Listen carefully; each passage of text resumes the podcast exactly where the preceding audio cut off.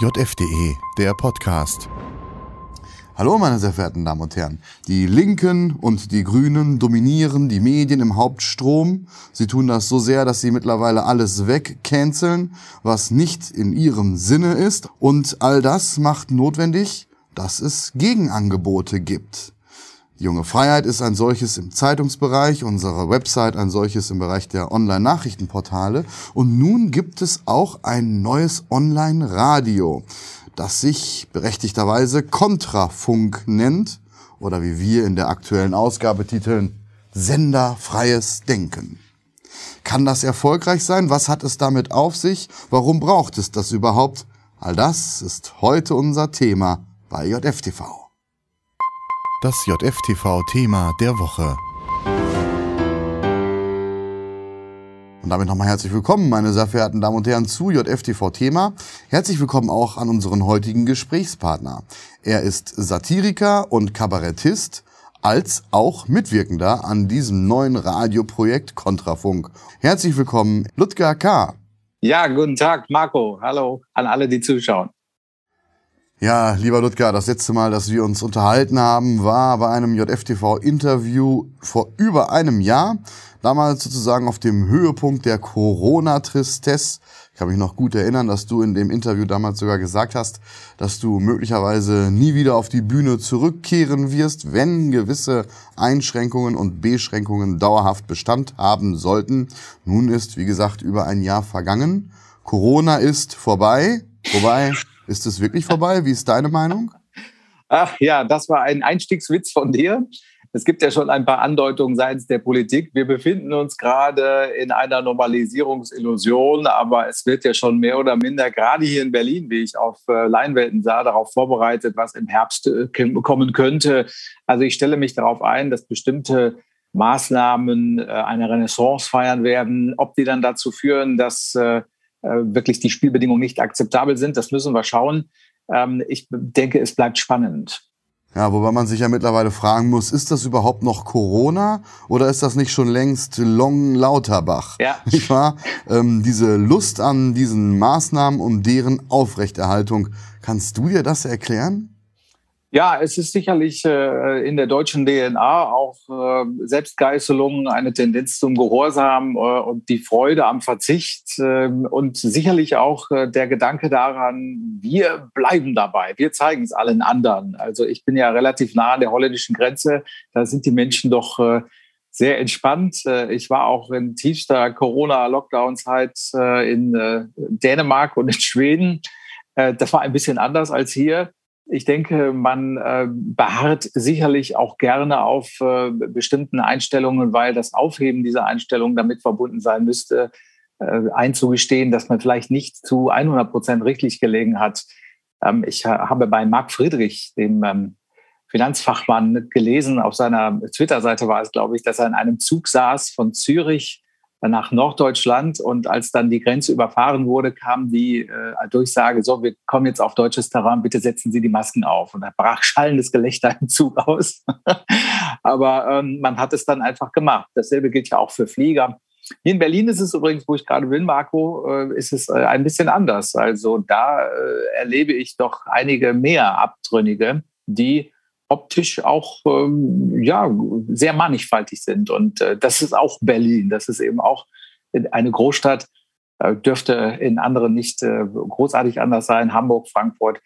Ähm, ich, ich denke, einiges wird uns noch erhalten bleiben, was nicht erhaltungswürdig ist eigentlich. Ja, nun ist Corona offenbar, zumindest sind die Corona-Maßnahmen offenbar weitestgehend vorbei. Du kannst also weitermachen, kannst wieder öffentlich auftreten. Allerdings, nun bist du ganz offenbar Opfer eines ganz anderen Virus geworden. Und zwar eines nicht biologischen, sondern eines, wenn man so will, kulturellen Virus, nämlich der Cancel Culture. Was ist passiert? Das schilderst du, Ludger, in einem Video ähm, auf YouTube. Schauen wir da doch mal kurz rein, kurz zusammengefasst um folgenden Fall geht's. Ein renommiertes familiengeführtes Ruhrgebietstheater hatte mich gebucht als Moderator einer Varieté-Show für fast vier Monate am Stück. In diesem Frühjahr. Wenige Tage vor der Premiere meldet sich der Chefredakteur der Bochumer Watz beim Theater und es entsteht sinngemäß folgender Dialog. Sag mal, wisst ihr eigentlich, wen ihr da als Moderator geheuert habt? Ja, ja, den kennen wir gut. Na, und seine Texte? Die hat er eingereicht. Wird gerade alles ausgearbeitet mit dem Regisseur. Nein, nein, ich meine seine Texte auf YouTube. Seine Videos. Seine freche Einstellung zu den Maßnahmen, die wir doch alle nicht hinterfragen sollen. Haben wir gesehen, finden wir inhaltlich oft nicht so toll, aber das betrifft uns ja nicht. Na, dann schaut euch mal an, was als Kommentar unter einem seiner Videos steht. Äh, wo denn genau? Euer Moderator macht Werbung für einen Aktienfonds. Dieser Aktienfonds wird angeboten von einer Firma mit mehreren Gesellschaftern. Und eine dieser Gesellschafter der Firma, die den Fonds anbietet, für den euer Moderator wirbt, ist Max Otte, der jetzt als Kandidat in der Bundesversammlung antritt für die... Ihr müsst doch die Zusammenhänge erkennen. 1 plus 1 ergibt 5 wenn man 1 und 1 mehrfach rechnet. So haben wir das noch gar nicht gesehen. Dann wird's aber Zeit.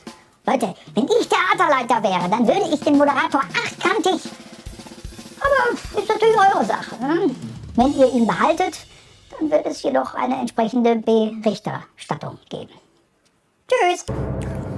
Oje, Mineo. Oje, oje, oje, oje. So in etwa war's, mit ein bisschen Kunstfreiheit aufbereitet. Die gibt es doch wohl noch, oder? Merke, wenn ein mächtiger Mann was möchte oder nicht möchte, dann muss der mächtige Mann seine Macht gar nicht ausüben, er muss sie nur andeuten. Hier ist Druck entstanden, ich formuliere es advokatengerecht. Zwölf Stunden später kommen die Prospekte und Poster mit meinem Konterfei vorne drauf in den Theatermüll. Es werden neue bedruckt, ohne dass Friday for Future angesichts dieser Umweltsauerei protestiert. In der digitalen Werbekampagne zur Show bin ich im Handumdrehen fast überall wegretuschiert und durch irgendwen ersetzt, den ich nie zuvor in echt gesehen habe. Nicht vergessen, der Zeitungsbericht kommt erst noch ein paar leidvolle Tage später. Ich hatte plötzlich Hoffnung auf Milde, aber erst fällt der Vorhang, dann das Fallbeil. Gefährliche Nähe zu Corona-Leugnern. Anti-Impf-Polemiken. Begriffe der Querdenkerbewegung. Jetzt gucken Sie mal. Das Theater beschreibt der Watzmann als weltoffen, tolerant und quer. Ja, das ist das gute Quer mit zwei E. Ich bin das böse Quer mit einem E. Ja, soweit also die Vorwürfe an deine Person in der WAZ. Wobei der schlimmste der Vorwürfe, der fehlt noch, nämlich ein Interview mit der Rechtsaußenpostille Junge Freiheit hat unter anderem auch Dunja Hayali mal gegeben, aber das ist natürlich was anderes. Ja, also kurz zusammengefasst. Du hattest einen Auftrag für eine Moderation in einem Theater im Ruhrgebiet. Jemand von der WAZ hat davon mitgekriegt, hat da angerufen, hat sozusagen deine Cancellierung gefordert und aus dem dann folgenden seine Geschichte gestrickt. Habe ich das so richtig zusammengefasst? Ja, du hast es äh, richtig zusammengefasst. Also ein äh, eifriger Journalist ähm, hat dann wohl unter anderem gesehen, dass ich der Jungen Freiheit ein Interview gegeben habe, mal vor Jahren, und dass ich auf der Bühne den Begriff Lauterbach-Visage benutze. Und seine Schlussfolgerung war, das geht ja nun gar nicht. Und da wurde dann äh, das Theater von ihm darüber informiert. Ähm, es entstand Druck. Ich formuliere es wie im Video sehr behutsam. Es entstand Druck und innerhalb von 48 Stunden war ich dann raus und durch jemand anderen ersetzt.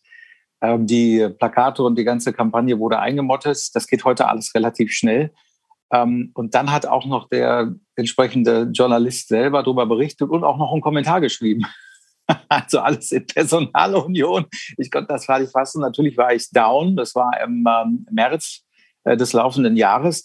Aber ich musste ehrlich sagen, Marco, es entstehen dann halt auch Sachen daraus. Äh, Begegnungen, Menschen haben sich gemeldet, aufgebrachte Menschen haben sich gemeldet, die sich, äh, die, die sich solidarisch zeigten und mir jetzt als Begleiter erhalten bleiben. Ich hätte gerne in dem Varieté moderiert. Das ist ja eigentlich auch genau mein Ding. Es wäre quasi meine Rückkehr gewesen in die wirklich gefühlte Normalität der Vergangenheit. Das heißt, hohe Schlagzahl an Shows, Menschen durch einen Abend führen, gar nicht politisch, sondern wirklich mit, mit Witz, familientauglich, vier Monate am Stück da war auch schon sehr viel auf den Weg gebracht, auch von mir übrigens Texte geschrieben. Und dann von einem Tag auf den anderen war ich raus und plötzlich vier Monate am Stück wieder spielfrei. Eine Katastrophe, auch finanziell. Ich meine, das gestehe ich durchaus ein. Nur ähm, äh, ich habe mich dann relativ schnell berappelt, habe das Video dazu gemacht und es wird auch gut angeschaut. Auf bestimmten Kanälen hat man sich das weitergeleitet. Die Reaktion war fantastisch. Ähm, demgemäß denke ich, ja, äh, dann ist das halt so. Dann muss man das halt auch so annehmen. Und ich bin ja jetzt schon wieder bei JFTV, dementsprechend im Bereich der Bösewichte offensichtlich auch angekommen.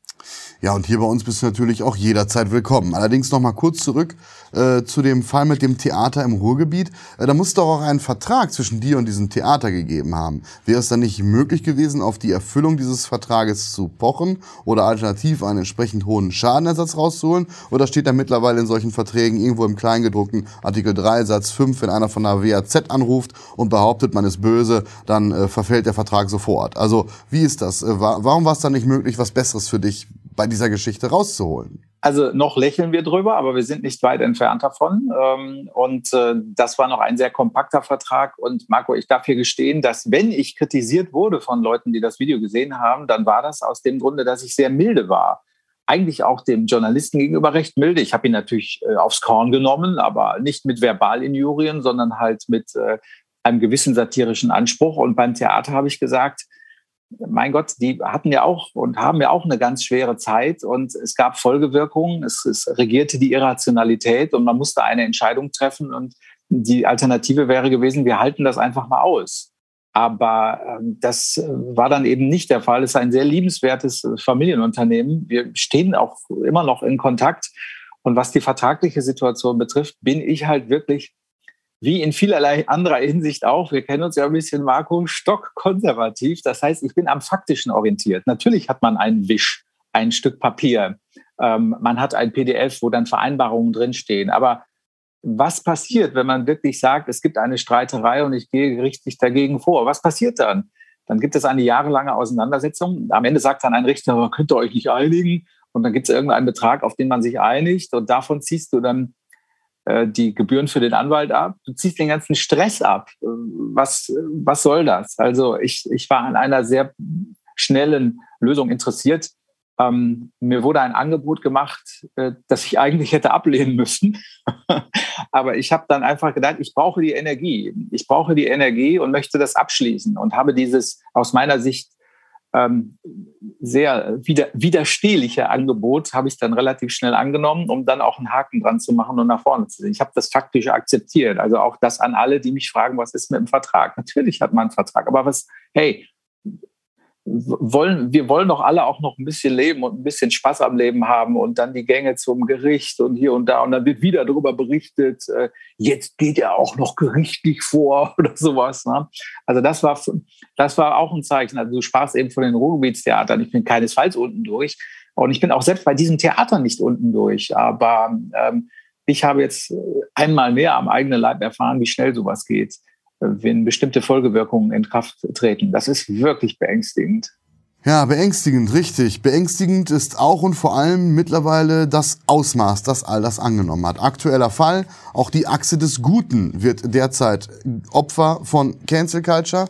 Ähm, Sie kennen die Seite sicherlich, meine Damen und Herren, betrieben unter anderem von Hendrik M. Broder, einem renommierten deutschen Publizisten, übrigens, wie die meisten wissen, jüdischer Abstammung, aber auch das hilft in dieser Zeit nicht mehr. Die Achse hat offenbar auch zu oft kritischen Stimmen Raum gegeben. Daher will nun eine Firma namens Audi ihre Werbung nicht mehr dort sehen und man kommt durch dieses Vorgehen offenbar schwer in die Bredouille. Und auch wir solidarisieren uns da ganz ausdrücklich mit Hendrik M. Broder und seiner Achse des Guten. Ja, es wird immer mehr. Ludger, Kannst du dir das erklären? Klar, auf der einen Seite die Aktivisten, die das anstoßen, oder in dem Fall, in deinem Fall der WAZ-Redakteur, natürlich, die wollen politisch Andersdenkende wegbeißen. Aber ähm, was umtreibt diejenigen, die das dann ausführen, die, die das exekutieren, wie zum Beispiel in deinem Fall dieses Theater? Was sind da die Motive? Warum lässt man sich so ähm, leicht beeindrucken und so leicht dazu verführen, zum Erfüllungsgehilfen einer offenbar freiheitsfeindlichen Ideologie zu werden? Ja, ich glaube, das äh, ist ein Phänomen, das man mit Angst, Essen, Seele auf äh, zusammenfassen kann. Überall grassiert die Angst. Es äh, grassiert die Angst, irgendetwas falsch zu machen. Es grassiert die Angst, äh, um das Umsätze einbrechen und dass plötzlich ein, ein Image einem verpasst wird, ähm, welches negative Konsequenzen hat, sowohl privat als auch unternehmerisch. Und dann glauben einfach viele, wenn ich mich jetzt da und davon distanziere oder die und diese und jene Werbeverbindung kappe, dann kann man mir nichts. Und das ist das Gefühl des auf Nummer sicher gehens. Ich glaube aber, dass das nicht ewig wird währen können, dass man durchaus merken wird, ähm, dass auch das eine bestimmte Folgewirkung hat. Denn wenn zum Beispiel der wirklich über jeden Zweifel erhabene Henrik M. Broder, den ich übrigens vor zwei Wochen in Berlin äh, habe kennenlernen dürfen, wenn er dann auch plötzlich. Oh, oh, oh, oh, je, oh je. Bruder kennt dich und du kennst mich. Oh Gott, oh Gott. Nicht, dass, nicht, dass der gute Herr Bruder demnächst auch bei der Welt weggecancelt wird. Ja, das. Phänomen der Kontaktschuld ist da, das ist ja gar keine Frage. Ähm, also ich habe das verfolgt, es ist ja auch nicht Neues. Es, äh, das gab es ja auch schon, glaube ich, bei äh, geschalteten äh, Werbebannern der Deutschen Bahn, äh, die dann plötzlich äh, auch zu finden waren über diese Google-Automatiken bei äh, bestimmten Anbietern, wo man dann gesagt hat, naja, damit wollen wir nichts zu tun haben. Und Vielleicht ist es aber auch so, Marco, dass äh, eine Firma oder ein Unternehmen wie Audi froh ist, kostenlos in den Medien zu sein. Also ich habe mal ein Video gemacht vor einigen Wochen über Michael O'Leary von Ryanair, der einfach rotzfrech äh, zu Journalisten gesagt hat, es ist mir egal, was ihr schreibt, es muss nur einen Weg geben, dass der Name Ryanair in der Zeitung auftaucht. Und diese ganzen äh, Stories, die da lanciert werden, von wegen, ich nehme demnächst 1,50 Euro Toilettenbenutzungsgebühr oder äh, meine Stewardessen müssen in Dessous arbeiten, damit das Flugzeug leichter wird. Schreibt das alles. Ähm, denn dann taucht der Name auf und wenn der Name auftaucht, dann steigen unsere Buchungszahlen. Das ist ein Effekt, der äh, oft unterschätzt wird. Und vielleicht denkt man sich auch, ja, wir, wir distanzieren uns natürlich nicht von einem ehrwürdigen Journalisten der Welt, aber das ist ein Weg, dass äh, unsere gebeutelte Automarke nochmal in den Schlagzeilen ist. Ähm, viele durchschauen das nicht. Ich, ich glaube, das könnte zumindest ein Stück weit prozentual auch damit reinspielen. Ja, und dasselbe scheint auch umgekehrt zu gelten. Das Gegenstück zur Cancel Culture, da werden, ja, wenn man so will, Gänsefüßchen rechte Meinungen und Sichtweisen weggecancelt. Das Gegenstück dazu, das erleben wir gerade in dieser Zeit, in diesen Wochen.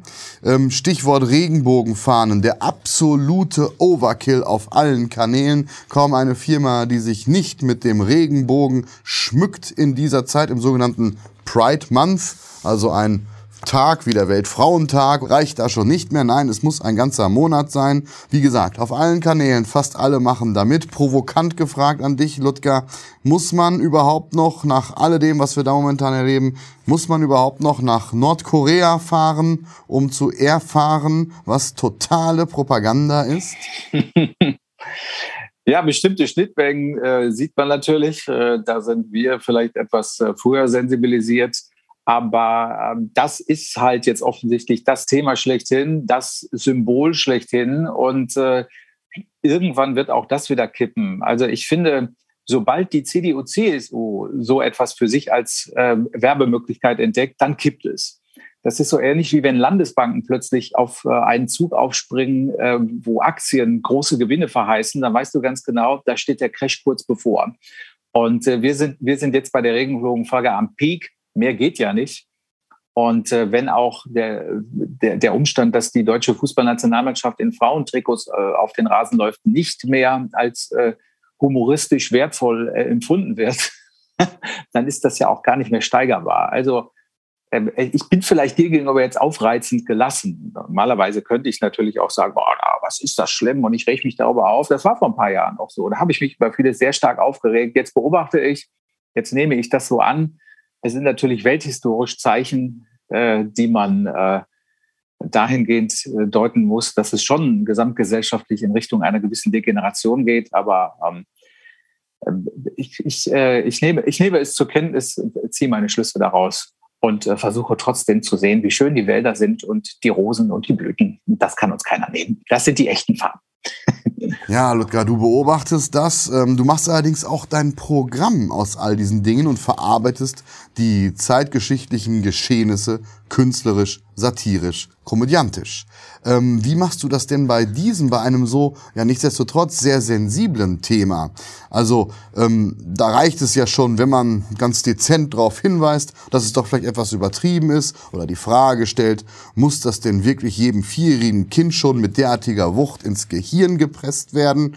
Ähm, ist Sexualität nicht vielleicht eher nur was für Erwachsene? Das reicht ja schon, um von gewissen Kreisen mit den schlimmsten Vorwürfen der Menschenfeindlichkeit, der Schwulenfeindlichkeit, der Homophobie oder sonst was auf jeden Fall dem Zerrbild eines fürchterlichen Menschenhassers angegriffen zu werden. Wie kann man unter solchen Bedingungen und in einem solchen Klima Satire machen, ähm, in einem solch verminten Terrain? Wie handhabst du das?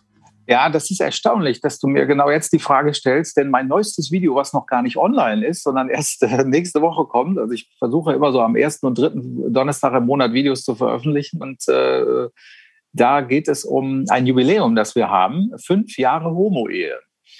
Und ich beschäftige mich dahingehend damit, dass das der einzige große Erfolg ist, den die SPD in der Regierungszeit in den letzten gefühlten Jahrhunderten vorzuweisen hat. Und ich stelle bloß die Frage, ob das der klassischen SPD-Klientel wirklich äh, einen äh, Lebensgewinn bringt. Also Schraubendreher in Wolfsburg oder äh, äh, harte Arbeiter. Also haben, haben die da frohlockt, als sie das gehört haben? Ist denen nicht etwas anderes wichtig? Also das denke ich, glaube ich, ist mittlerweile schon im roten Bereich, weil das das äh, Tabuthema schlechthin ist mittlerweile. Man kann es aber humoristisch aufgreifen, wenn man die Widersprüche geschickt aufdeckt.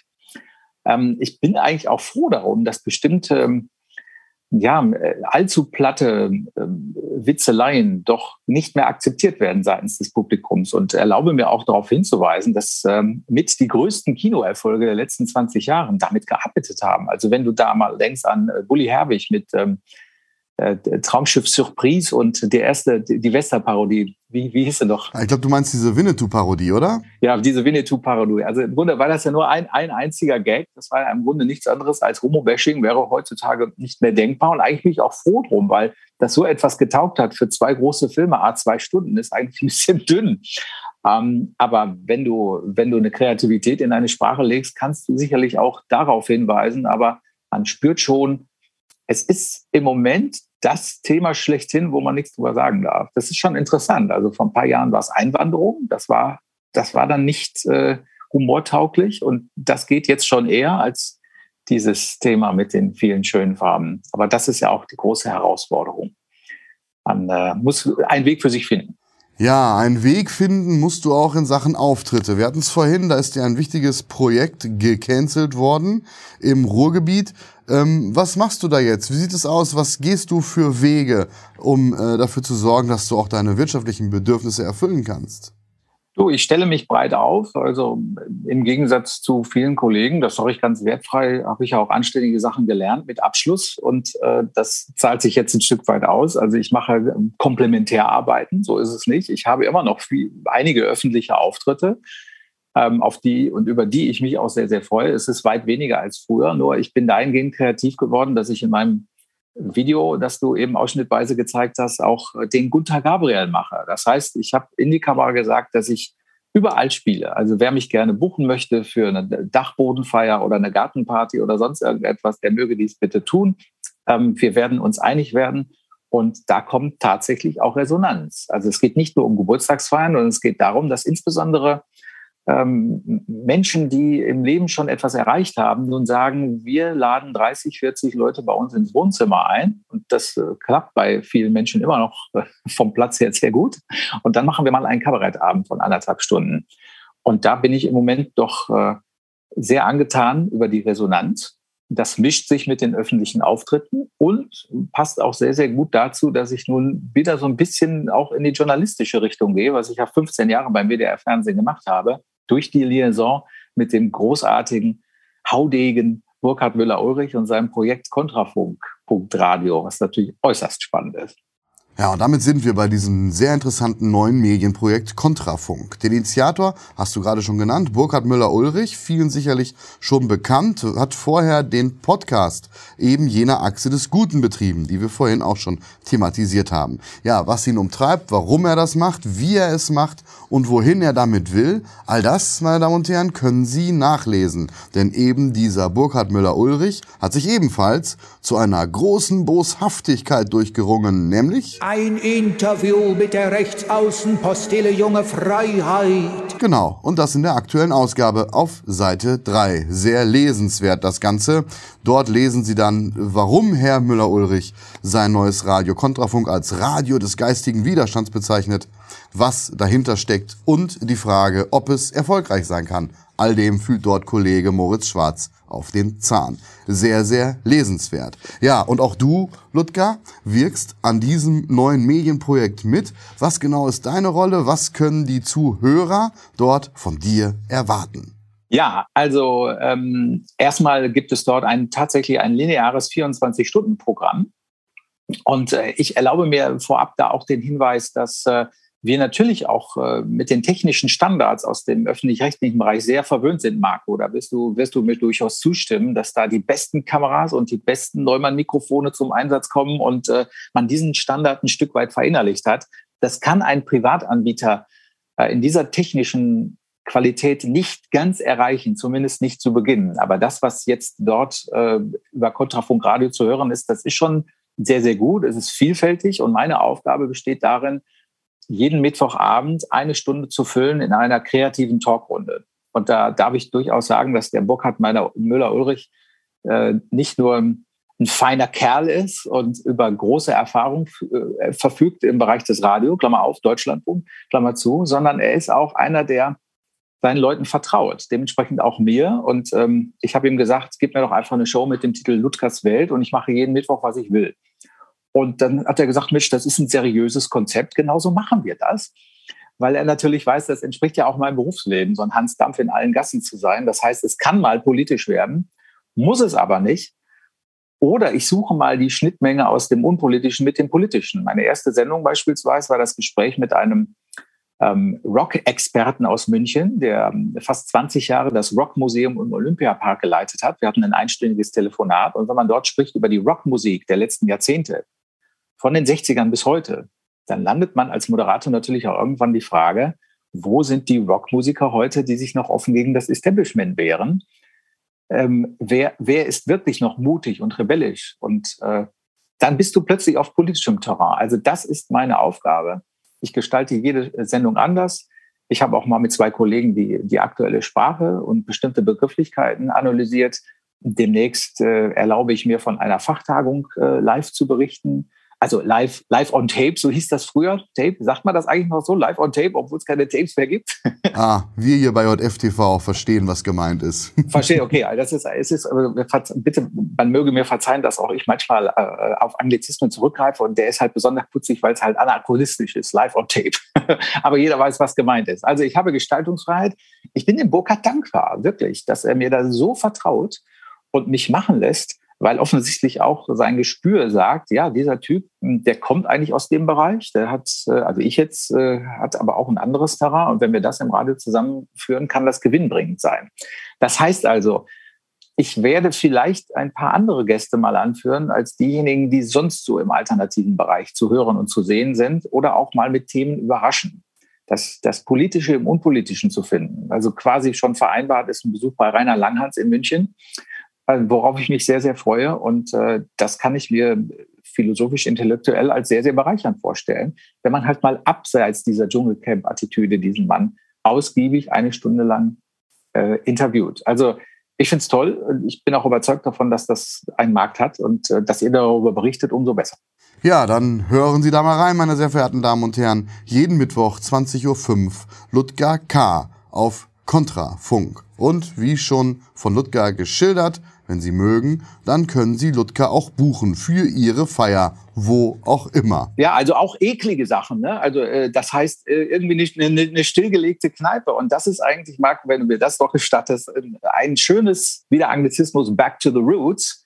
Das heißt, als ich anfing, war das einfach so, eine Kneipe hat gesagt, hier ist die Europalette, da kannst du dich draufstellen, hier ist ein Mikrofon und mehr brauchte man nicht. Und dann im Laufe des des Profi-Daseins wird man dann immer anspruchsvoller. Dieses und jenes Licht und den und jenen Lichtwechsel. Und jetzt kehrt man wieder zurück. Nein, ich brauche einfach eine Spielstätte. Mikrofon bringe ich sogar selber mit. Und dann läuft das, egal wo. Aber wie gesagt, auch öffentliche Termine gibt's. Also einfach auf meiner Homepage schauen.